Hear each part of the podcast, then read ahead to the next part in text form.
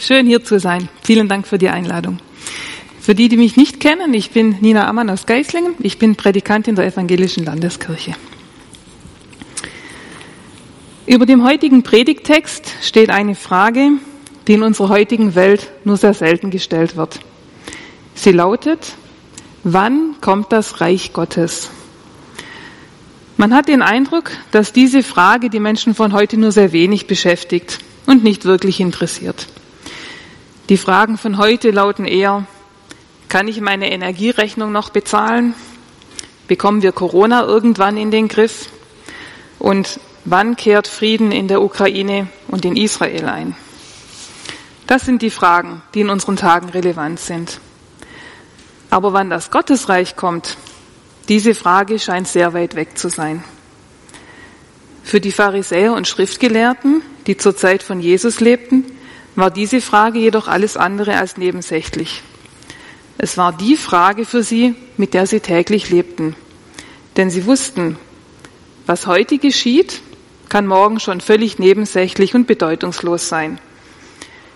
Diese Menschen wollten sich mit Dingen beschäftigen, die wirklich Bestand haben, auch über ihre eigene Zeit hinaus. Sie lebten in einer brennenden Erwartung auf den Tag hin, auf den Tag, an dem der Messias kommen wird, auf den Tag, an dem er dann seinen Heilsplan vollenden und alles neu machen wird. Auf diesen Tag lebten sie hin. Und so verwundert es nicht, dass sie auch Jesus immer wieder mit dieser Frage konfrontierten. So auch im heutigen Predigtext. Ich lese aus dem Lukasevangelium Kapitel 17, die Verse 20 bis 21 und 26 bis 30.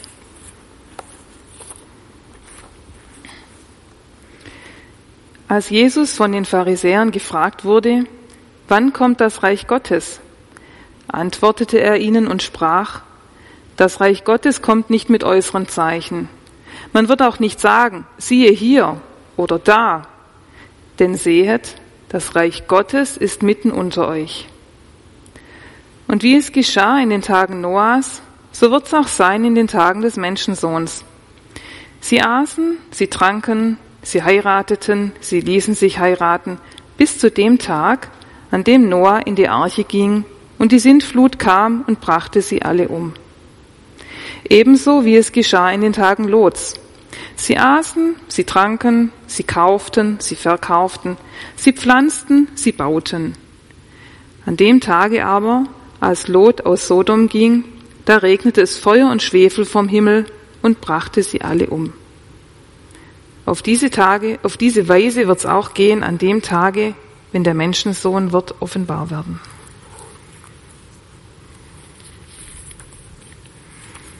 Wann kommt das Reich Gottes? Das war die Frage dieser Pharisäer. An dieser Stelle muss man sagen, sind die Pharisäer besser als ihr Ruf.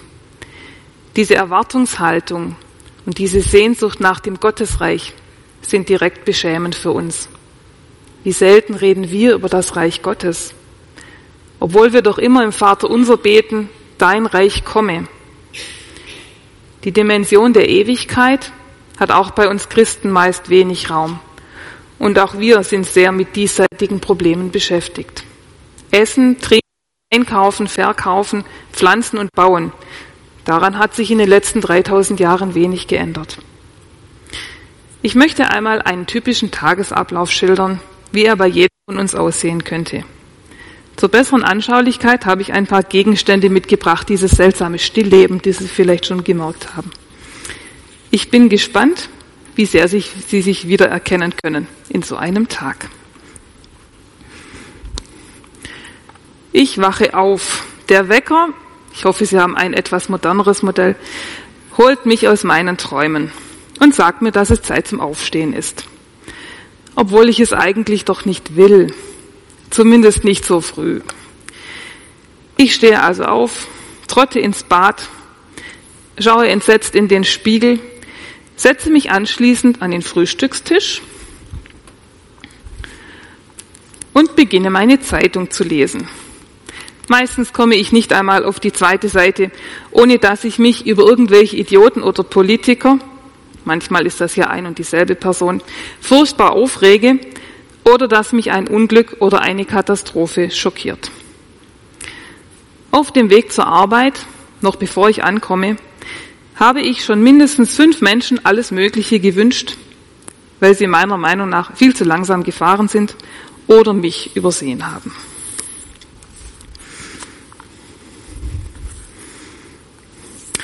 Bei der Arbeit läuft vieles wie immer und manches eben auch schief. Mit manchen Kollegen kann ich es ganz gut, mit anderen hingegen möchte ich am liebsten gar nichts zu tun haben. Klammer auf, das ist in der Schule auch nicht anders. Klammer zu. Mittags gibt es etwas zu essen. Danach geht es wieder an die Arbeit. Abends gibt es nochmal was zu essen und ein bisschen Fernsehprogramm. Schließlich falle ich müde ins Bett.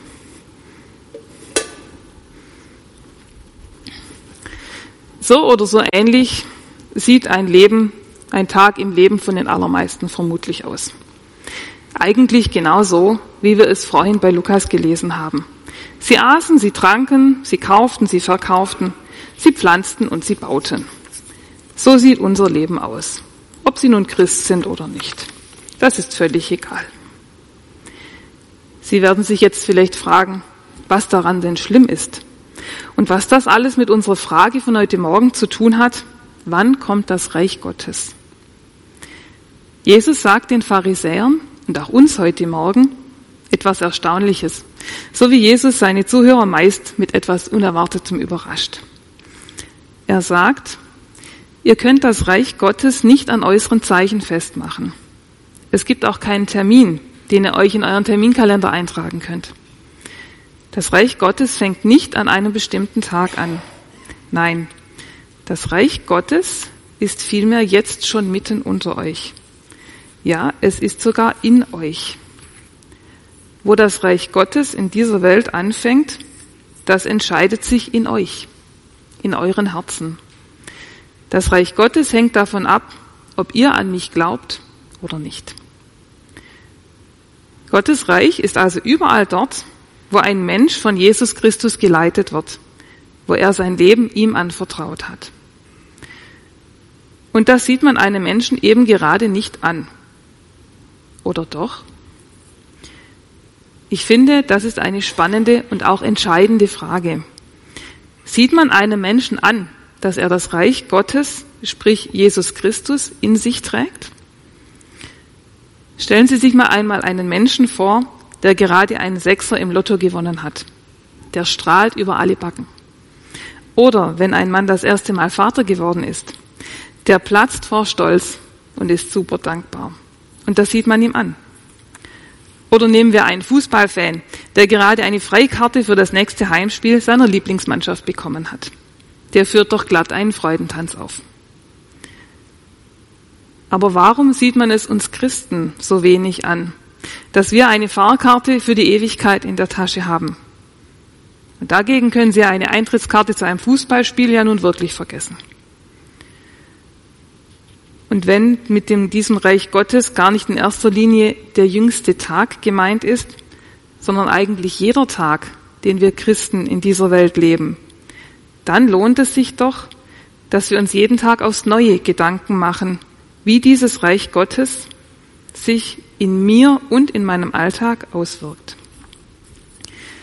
Wir bemühen uns ja als Christen zu leben, aber immer wieder stellen wir fest, dass man uns das Reich Gottes vielleicht doch gar nicht so ganz ansieht, geschweige denn abnimmt. Es fällt uns eben gar nicht so leicht, unseren Glauben wirklich im Alltag zu leben. Wir bemühen uns, wir strengen uns an, und wir scheitern. Unser Wille ist gut, aber oft reicht das nicht. Jesus selber gibt uns dafür einen guten Tipp.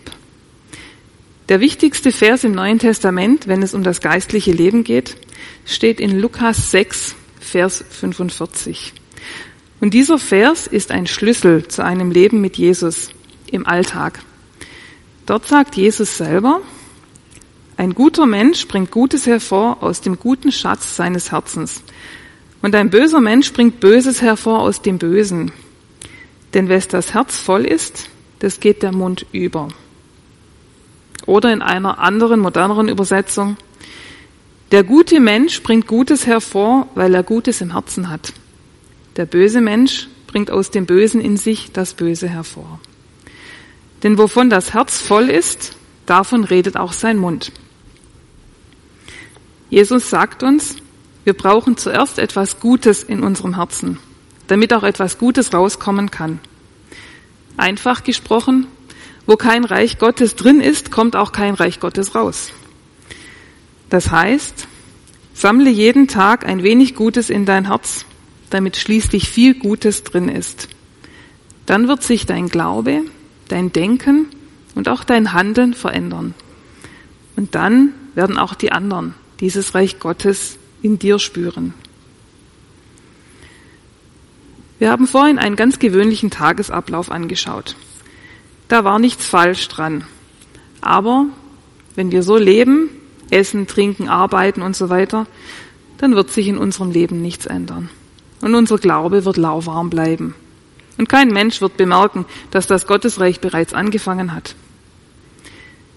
Ich möchte Ihnen jetzt einen Tagesablauf vorstellen, der ein wenig verändert ist. Wenn der Wecker klingelt, dann falle ich nicht aus dem Bett und trotte in die Dusche, sondern als allererstes sage ich, danke Gott für den neuen Tag. Ich nehme ihn aus deiner Hand und ich bitte dich, dass du heute mit mir gehst. Dann schaue ich in mein Losungsbuch und bin gespannt, was mir Gott an diesem Tag auf den Weg mitgeben will. Beim Frühstück lese ich die Zeitung nicht nur, sondern wenn mich etwas ärgert oder ich über etwas schockiert bin, dann mache ich ein Gebet daraus. Und wenn ich mit dem Auto zur Arbeit fahre und die Technik aussteht, ah, okay. Wenn ich mit dem Auto zur Arbeit fahre, dann kann ich Nachrichten hören und mich über die anderen Autofahrer aufregen. Oder ich höre Lobpreismusik. Ob das ein Bachchoral oder ein Gospelsong ist, ist völlig egal. Aber ich tue mir etwas Gutes was auch meinen Blick auf meine Mitmenschen verändert. Und manchmal werde ich daran erinnert, dass ich meine Mitmenschen segnen soll und nicht verwünschen. Und das mache ich dann auch. Ich sage dann, Herr, segne diesen Menschen. Er kann zwar nicht Auto fahren, aber viel wichtiger ist, du sehnst dich nach ihm. Lass es ihn spüren. Und was meinen Sie, wie sich solche Sätze auf meinen Fahrstil auswirken? Wenn ich dann bei der Arbeit bin, überlege ich mir, was hat Gott hier verloren? Das ist ein Denkfehler vieler Christen. Wenn ich bei der Arbeit bin, schalte ich Gott ab. Und dabei sollten wir doch immer zwei Kanäle offen haben. Einen auf unsere Arbeit und einen nach oben zu Gott. Und ich frage oft am Tag, Herr, was willst du mir sagen? Vielleicht hat er uns ja dafür zwei Ohren gegeben. Ich habe vorher von den Losungen gesprochen. Auf meinem Schreibtisch steht ein Kalender mit Bibelworten. Und es gibt auch Losungen für den Computer. Sobald man ihn anschaltet, wird man mit einem Bibelwort begrüßt. Da fängt der Arbeitstag gleich ganz anders an. Ich habe auf meinem Schreibtisch auch immer ein Blatt liegen für Notizen. Und manchmal schreibe ich Namen darauf, die mir in den Sinn kommen. Und wenn ich Zeit habe, dann bete ich für die. Gott redet auch im Alltag zu uns. Unsere Aufgabe ist es, zu hören. Dann kommt das Mittagessen. Beten wir vor dem Essen und danken Gott dafür? Oder ist es uns zur Selbstverständlichkeit geworden, dass der Tisch immer reich gedeckt ist?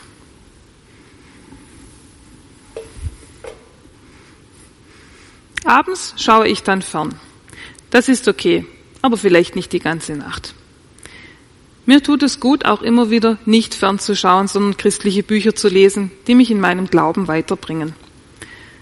Und am Ende des Tages, wenn ich ins Bett gehe, überlege ich mir, was alles gut war und danke Gott dafür. Ich bin immer wieder erstaunt, an wie vielen Punkten in so einem Tag Gott eingreift. Das waren jetzt nur ein paar Dinge, die anders liefen. Und doch war es ein komplett anderer Tag. Ein Tag mit Gott. Und weil es uns Christen in dieser Welt nicht so leicht fällt, unseren Alltag, unseren Glauben gerade auch im Alltag zu leben, deshalb ist es für uns gut, wenn wir uns immer wieder daran erinnern lassen, dass wir einen Herrn haben, der nicht nur Sonntagmorgens mit uns leben will, sondern jeden Tag und jede Minute in unserem Leben. Und je mehr ich mich mit Gott beschäftige und viel Gutes in meinem Herzen sammle, umso mehr Gutes wird auch wieder herauskommen.